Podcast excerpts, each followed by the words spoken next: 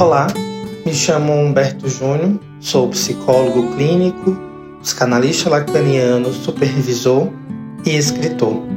E esse é o podcast Alô Lacan, um podcast para tratar, comentar e criticar o lacanismo contemporâneo, a prática psicanalítica e não só.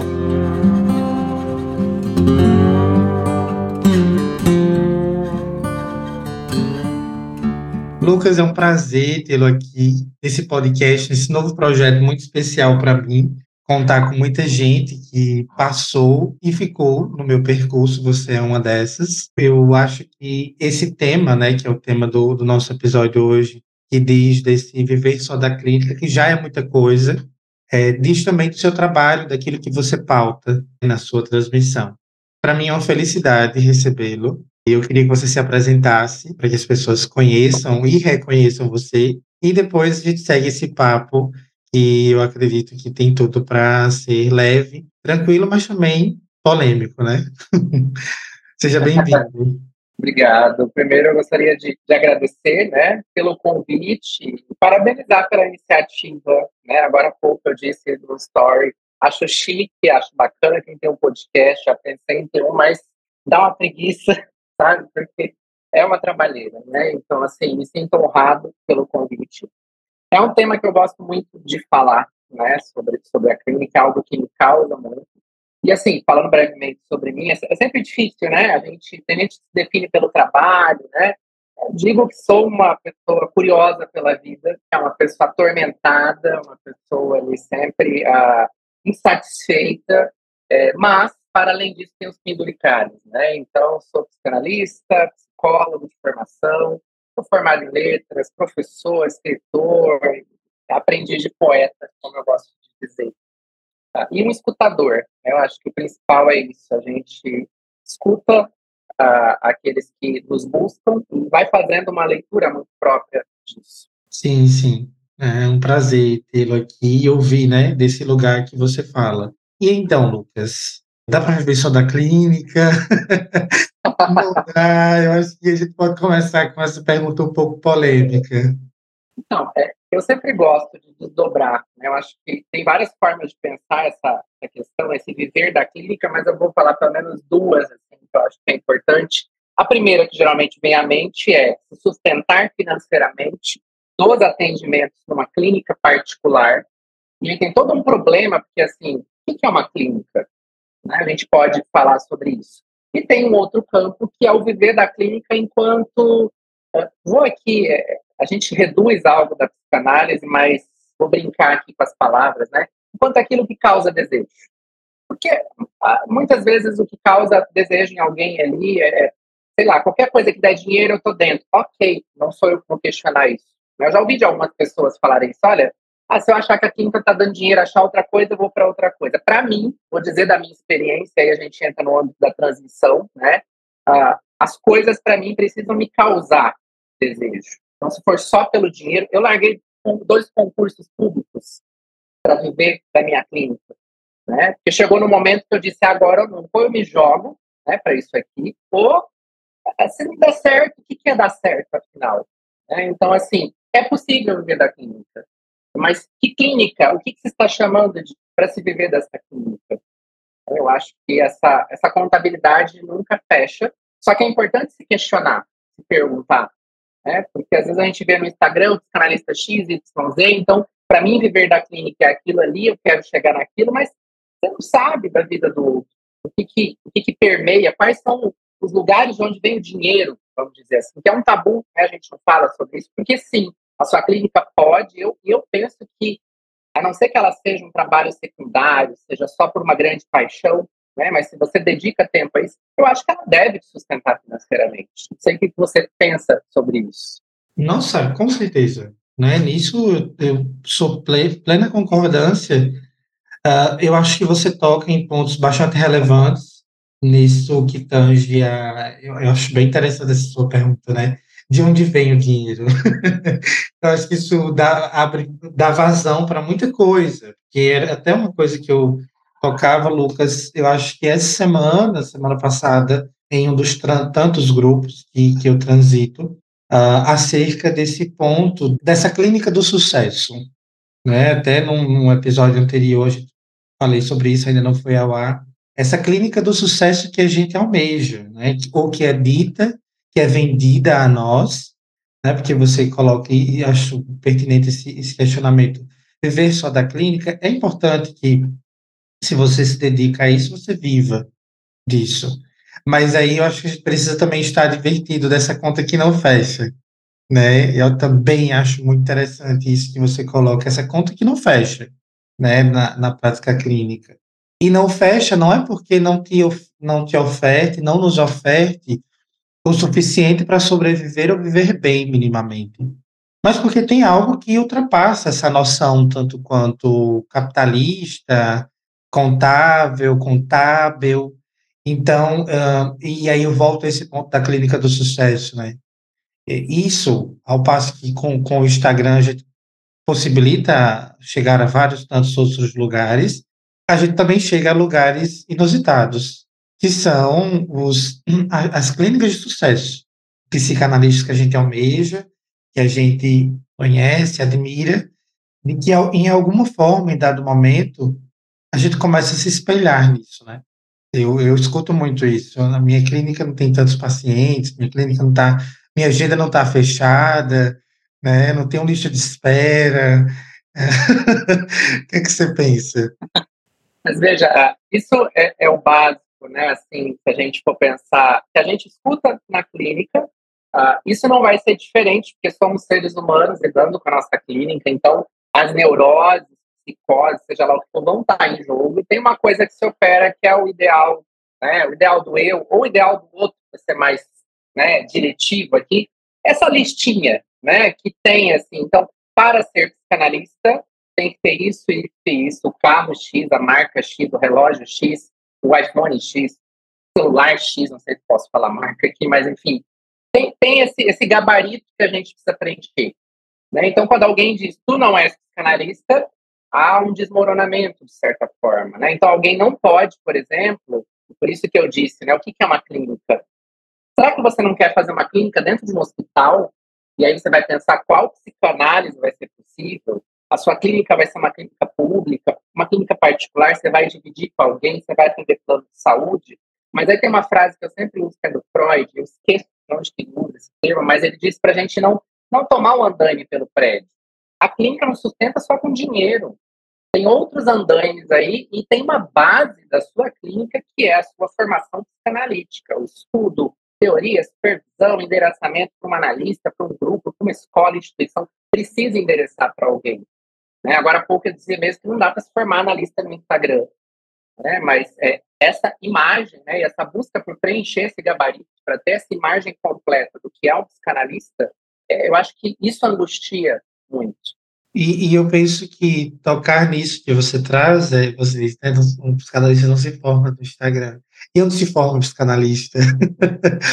Quem é que detém né, essa potência formadora, autorizadora, que lidera e que fiscaliza a prática do psicanalista? Né? Onde é que se forma um psicanalista? Eu acho que esse questionamento é muito interessante e os questionamentos, porque você está trazendo muitos questionamentos, eles meio que destronam as nossas certezas. Né? Eu acho que, por si só, a natureza do questionamento é destronar e desbancar as certezas. E nós estamos muito atravessados de certezas, né? Anteriormente, que no nosso encontro, eu estava gravando um outro episódio com um estudante de psicologia do último período, e a gente falava sobre as expectativas de um jovem psi, né, para esse futuro. E ouvir você falando agora é ouvir também esse anseio que atravessa. É, eu acho que nos atravessou, eu falo de mim especificamente, uh, até que ponto eu sustentei a insegurança ou até que ponto eu sustentei essa, essa dualidade entre ter a clínica em outro lugar, ter a clínica estar em outro espaço, uh, em fazer a clínica em outros espaços que não necessariamente esse lugar idealizado, né, construído por, por nada e por ninguém, não é? Porque esse lugar que nós temos construído na nossa cabeça foi construído por nada e por ninguém. Porque a gente, é, é eu, eu, participo de um cartel sobre o corpo, né? E no cartel está estudando as noções de corpo para a psicanálise lacaniana. e a gente se questionou, né, em dado momento do cartel, o que veio primeiro, o corpo ou a linguagem? Ah, a linguagem. Mas quem foi que disse primeiro? Quem foi que falou primeiro? O que havia antes de haver a linguagem? Havia o corpo? Né? Então, não veio o primeiro corpo, não veio a primeira linguagem, veio o primeiro corpo. E eu acho que isso serve, né, esse parâmetro que eu estou colocando aqui agora, para dizer que, quem foi que disse que o ideal da clínica é essa clínica de, de sucesso. É esse, esse holofote todo, assim, que... que às vezes entra num... Os ideais são necessários, né, assim, as utopias, mas fica num ideal inatingível. E aí, como você disse, nessa pergunta do que veio primeiro, a, a, a gente pode entender, né, pensando a linguagem, a, a, gente só pode falar o que veio antes ou depois a partir da linguagem, né? Mas no caso da clínica, o que, que vem primeiro, né? É a construção da clínica ou é o se sustentar da clínica? É, mas veja, até essa lógica de o que vem primeiro e o que vem depois, que é uma lógica aristotélica, que não é a que a psicanálise da Carolina trabalha, que a lógica do inconsciente é outra, não tem primeiro, não tem evolução, né? Não tem o que vem primeiro e o que vem depois é, as coisas vão acontecendo, como numa análise mesmo. Né? Agora, a questão da clínica toca num ponto que é assim: viver da clínica, no sentido de trabalhar como clínico, não é para todo mundo. Poderia ser, né? Porque a gente está pensando na categoria de, vamos falar de trabalho, né? trabalho autônomo.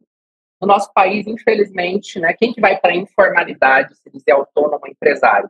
Quem às vezes perdeu o emprego e não tem opção. Não é que a pessoa acorda e fala, eu não aguento mais, eu quero ser autônomo. Porque tem uma categoria disso na clínica. Você vai precisar ser autônomo. E na formação psicanalítica, como você disse, quem que autoriza? O Lacan joga isso para a gente, para o clínico, né? que está ali numa ética muito própria. Claro, você vai estar tá ali com seus pares, transitando. Eu sempre digo que eu participava de uma escola de psicanálise e o pessoal lá já me reconhecia como psicanalista, me encaminhava paciente antes de eu atender, mas eu, aqui na minha ética particular, eu, eu não achava que era. Então, veja, uh, poderiam ter me dado um diploma, um certificado, isso não ia certificar nada, mas isso nos joga nessa seara que a gente não é acostumado, né? A gente vem do modelo escolar que o professor ensina e a, gente, a aula é o professor dar palestra, então a gente vai para a formação psicanalítica assim e vai para o mundo do trabalho assim. Tem gente que talvez nasceu para viver de um concurso público, uma CLT. Tem gente, Humberto, que não nasceu para trabalhar, por que, que todo mundo tem que trabalhar? Deixa essa questão. Mundo precisa? Ah, não, porque é obrigatória a vida adulta. Uma psicanálise nos convoca a balançar essa certeza. Por quê? Tem gente, é o pai que sustenta, ah, mas é porque tem uma patologia, mas será? Será que é preciso mesmo? Precisa ser de tanto dinheiro assim para viver? E aí entra nisso que a gente está falando desse ideal, né? O que, que se quer com isso que você está fazendo? E aí, veja, como é que você vai fazer a sua clínica, a sua formação sem estar fazendo uma análise.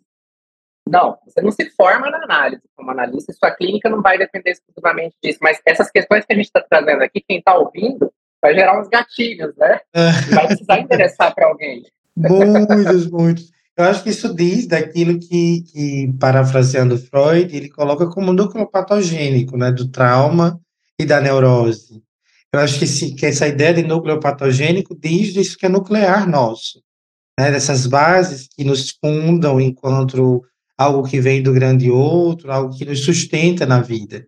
E, e é interessante você falar sobre essas facetas que tocam a, as direções, né, a que se destina a vida humana entre aqueles que querem, que podem, que conseguem e que não querem trabalhar, né, e que não quer trabalhar e tem como se sustentar, né, que bom que existem esses aí. Mas eu penso que, que isso é interessante, voltando ainda no ponto que você traz, qual é a clínica que você quer? Né? A clínica pública, é a clínica jurídica, é a clínica social, é a uhum. clínica hospitalar, é a clínica escolar. Por dois anos eu fiz essa clínica, né, organizacional e educacional e escolar, e é uma clínica que eu não sustento. Tenho hoje, claro, depois de ter passado por essa experiência, eu não dou conta. Por Brasil, não dou conta. não dou conta de muitas questões que acontecem nesses espaços. Só que para poder chegar nesse momento, né, em que hoje eu me encontro, é, foi preciso pensar nisso que você coloca, né? Isso que de uma organização, de um planejamento, de fato, né? Que bom que desse para a gente não, vou iniciar a clínica hoje vou viver só disso aqui, que bom, vou, paz e amor daqui para frente. Né? Mas o buraco é bem, como diz aqui no Nordeste, o buraco é bem mais embaixo. E às vezes a questão é que a gente nem sabe qual é o buraco, né? Então, fica pior. Porque, veja, por que, que eu te pergunto isso? Ah, falando de sustento, né? Porque a gente precisa voltar um pouco essa fita, né? Então, eu vou para minha clínica, preciso me sustentar. Ai, Lucas, mas esse papo é muito lindo, muito, né? Uh, Rastafari, não sei o quê, aquela coisa, vou vender minha arte na praia, mas não sei fazer arte, né? Enfim. Ah, tem gente que não gosta de trabalhar, precisa ser rico. Era lá, né? Ah, você vai para sua clínica, como eu fiz uma aposta, você fez a sua, enfim. Ah, pode ser que não dê certo. Ah, mas veja só, é, qual, qual, que é o medo? Qual que é a grande angústia? É você não conseguir sustentar a ponto de não ter o que comer? É o medo da escassez mesmo? Quais são os laços que você teceu ao longo da sua vida? Que laços são esses? E se você precisar de comida e abrigo, não vão te dar. Você está sozinho no mundo, que às vezes é, se trata disso e tem que olhar para isso mesmo. Você vai precisar não vai dar para você largar tudo e viver da sua clínica, tem filho, não tem ninguém mesmo, não tem nenhum aparato social para dar conta de você. Mas às vezes tem. Só que sabe qual que é o buraco que às vezes pega mais? Não é esse. É, não posso fracassar. Chegar para os meus pais, para minha família, para os meus amigos, e falar, gente, seguinte, tentei fazer um voo panorâmico na clínica, deu tudo muito errado, flopou. É, chegar lá no chefe e falar, eu pedi as contas e agora eu preciso voltar para o trabalho, porque eu preciso pagar as minhas contas. Mas enquanto fica esse fantasma, vou usar essa palavra no sentido de um fantasma que assombra, tá? Não psicanalítico, mas se colar, colou. Fica como um fantasminha, assim, que a gente não quer lidar com isso. Será que não vai ter ninguém mesmo para te ajudar? Você não pode. Agora, não pode mesmo, não tem como. Né? Não adianta você pensar, mas a Gisele Bündchen, ai, mas o psicanalista tal. Você não é o psicanalista tal. A maioria dos psicanalistas que a gente conhece no Instagram, Bert, são professores universitários. Vivem disso a meu ver, professor universitário deveria ganhar milhões, porque, aliás, qualquer professor é muito difícil. Fui professor durante muito tempo, hoje sou assim, mas é, é uma outra nuance, né? Vem quem quer participar dos cursos e transmissões. Mas eu acho que tem que olhar para esse buraco primeiro. Será que é isso tudo mesmo? Será que não dá para ficar um pouco mais na casa dos pais, conversar com os velhos lá, para vocês fazerem sua clínica, falar com alguém que tem um dinheiro para investir, por exemplo, para te ajudar? Agora, criar esse desamparo radical, para além do desamparo humano, de precisar comer, beber, vestir, aí precisa olhar para isso, né, o quanto antes, porque senão a clínica derrapa mesmo. Sim, eu acho que, que isso é, é bastante relevante, porque a gente, eu, eu toco muito nessa discussão, Lucas, que existe essa crítica, né? Não fica no Instagram, não aparece no Instagram, e a gente volta ao período uh, anterior à pandemia, em que psicanalista usava o Instagram somente para mostrar metade do rosto, metade das coisas, né, as coisas preto e branco. E esse movimento hoje que avança com o Instagram, é, ah, psicanalista não pode estar no Instagram, é, tem essa discussão hoje, né? Só que é muito fácil você dizer isso pra, de um lugar esse que você coloca, né? Onde você está com a sua clínica que tem 35 anos de existência, ela vive somente por si só, se você, se o psicanalista largar ela, ela vive. As paredes escutam. Né? É muito fácil você dizer desse lugar que você se coloca, você fala dele, não, essa coisa do Instagram não funciona, quando na verdade existem ali tantas pessoas éticas que é, mostram o seu trabalho, mostram o que está estudando, faz e acontece uma psicanálise possível a todos aqueles que topam, aí se torna muito mais fácil, né? Eu, eu escutei, eu cresci escutando uma, uma poeta chamada Minha Mãe, ela dizendo que tudo na boca é fácil, né? E eu acho que em psicanálise a gente entende que nem tudo na boca é fácil. Se não fosse assim, a gente não sofreria tanto em análise. Então, assim, é muito fácil a gente vomitar tantas coisas, né? Ah, é, é uhum. antiético, é isso, é aquilo. Quando você, do seu lugar, é, vive por si só, sem precisar fazer que seu trabalho seja conhecido. É porque tem uma, uma discussão que não se faz, né, Humberto, que é o recorte de classe. É muito bacana você ouvir aqueles caras está falando o quanto que ele sofreu na vida dele, antes da clínica, e não sei o quê, ele trabalhava. E onde que ele trabalhava? Era num subemprego? Não, ele não limpava chão, com todo respeito, né? É, é, um paciente uma vez me disse, me chamou isso de subemprego, eu fui pesquisar, né? Porque eu não tinha Eu já fui caixa de supermercado, limpei chão, banheiro, mas para mim era o que tivesse, vamos trabalhar, vamos fazer. Era aquela coisa, né? Preciso comer, preciso pagar boleto, e só quando eu conseguir, no meio do, da minha análise, prescindir desse. Será que eu preciso mesmo? Será que precisa mesmo? Será que preciso pagar boleto? Preciso viajar todo ano? Preciso. É, é, é, isso que eu quero? Tem a ver com o que eu quero, com o que me causa, né? Mas eu penso assim: tá? o Instagram é fantástico, mas assim como é impossível fazer uma análise por meio de, de live, de story e de, sei lá, áudio do WhatsApp, eu já ouvi isso, tá? Enfim, é impossível. Não tem como fazer uma formação psicanalítica por esses meios. Mas assim como um psicanalista hoje não prescinde de usar o Zoom, o Meet, as plataformas, ah, esses dias eu tive que mandar um direct, porque o paciente sumiu, perdeu o celular, foi roubado, sei lá. Ele me mandou, na verdade, um direct para dizer que ia chegar atrasado na sessão, o que tinha acontecido. Então, a gente não está fazendo análise por ali, mas a gente usa as ferramentas, a gente usa o WhatsApp, a gente não quer usar, ok, tudo bem, né? Mas precisa demonizar quem está usando e quem está nas redes, mesmo quem está há muito tempo, que vive da sua clínica, a gente que está ali, né, Humberto, a gente observa e a gente que está desse outro lado também, falando para psicanalistas, mas não só, o medo que a maioria de nós tem, mas não fala, de, de sair dali, sabe? Aquela psicanalista que você segue, de repente começa a aparecer um monte de coisa diferente ali, ah, ficou grávida, se afastou, não sei o que, de repente já está aparecendo, já está mostrando o parto, mostrando, sabe? Tem que mostrar, não pode ficar sem postar.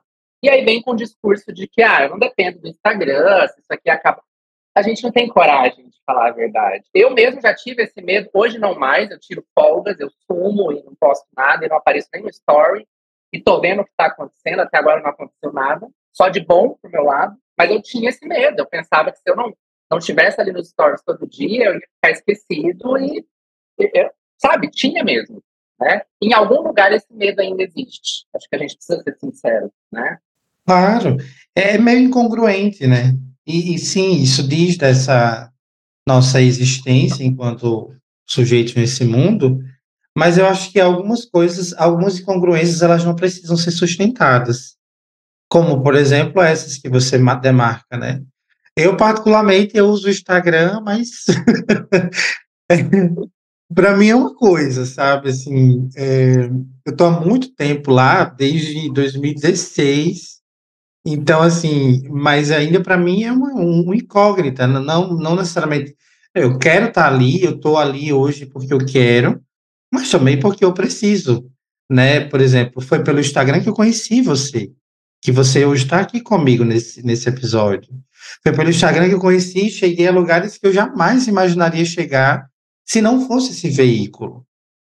Então, eu acho que a gente não, não precisa é, é, é, como Freud diz, né, em Psicologia das Massas do Eu, a sociedade é hipócrita e precisa disso para se sustentar. Mas eu acho que a gente não precisa viver dessa, dessa hipocrisia de, ah, não, não depende disso aqui, eu preciso disso aqui, né, eu preciso, se não fosse o Instagram, as pessoas não conheceriam é, que a gente está fazendo aqui um episódio, então assim, vamos colocar o pé no chão e viver de realidade, né, que a gente precisa fazer, se servir desse recurso, não para cumprir aquilo, que a gente tende a pegar os, os, jargões lacanianos e jogar na vala comum, né? O psicanalista precisa estar à altura do seu tempo. Não por isso, mas pelo simples fato de que, se as pessoas não, se você não mostra que você está fazendo alguma coisa, as pessoas não vão saber. Como é que as pessoas sabem que você está exclusivamente com a clínica agora, com horários disponíveis, se você não posta, se você não mostra? Ninguém adivinha. A gente não trabalha com adivinhação. Sim. Né? Que bom que a gente trabalhasse por indução do pensamento, telepatia. É maravilha. né? A psicanálise nem precisaria existir se, se, se, a telepatia existisse. Mas não é assim. Eu acho que a gente precisa falar de um, de um lugar de congruência, é, não de uma, de uma verdade é, total, mundial, existencial que não existe, mas eu acho que a gente, eu, eu particularmente preciso, hoje eu ainda preciso. Eu espero um dia não precisar, é, tem uma psicanalista muito chique que eu admiro, que hoje ela não precisa mais do Instagram e segue a vida nos bastidores, né? Mas, por exemplo, lá na época de, de bolinhas, né, dos outros aplicativos, ela estava lá. E por que julgar uhum. hoje se no, no passado você precisou daquilo? Sabe? Então, assim. É aquilo, né? somos contraditórios. e a gente precisa demarcar essa contradição, né? Eu acho. A gente precisa. É para defender esse lugar, dizer desse lugar que hoje a gente ocupa. Mas, é, Lucas, eu quero te agradecer por esse bate-papo. Como eu disse no início, né? Eu já esperava que, que muita coisa fosse mexida, muita coisa fosse questionada. Minha gratidão por ter aceitado o convite, por ter topado mais um convite. E a gente vai trocando, como sempre fez e tem feito até então. É, deixo meu abraço e meu agradecimento. Bom, eu que agradeço né, pelo convite mais uma vez. E acho que para fechar, assim, né, para dizer, respondendo a pergunta, né, viver da clínica não é pouca coisa, dá trabalho, é difícil, mas foi porque eu ouvi alguém numa rede social dizendo que era possível, que algo aflorou e eu falei, peraí, eu acho que eu acho que dá para fazer, né? Mas aí a gente vai precisar sair um pouco da psicanálise, né? Estudar organização, planejamento, ver essas questões que nós falamos aqui, como você falou, tá com um certo pé na realidade, né? Olhar que esse buraco é mais embaixo, onde é que é esse embaixo, onde é que é esse buraco, para a partir daí tentar dar um contorno para isso e fazer alguma coisa, né? Tentando não ficar tão escravo, se eu posso usar essa palavra, desses ideais, desses imperativos do que, que é um psicanalista. Né? O Lacan sofreu enormes críticas, o Freud também, e tem uma teoria vasta, então. E somos nós. Quer alguma coisa. Né? Pois é. Obrigada, Lucas. De nada. Tchau, tchau.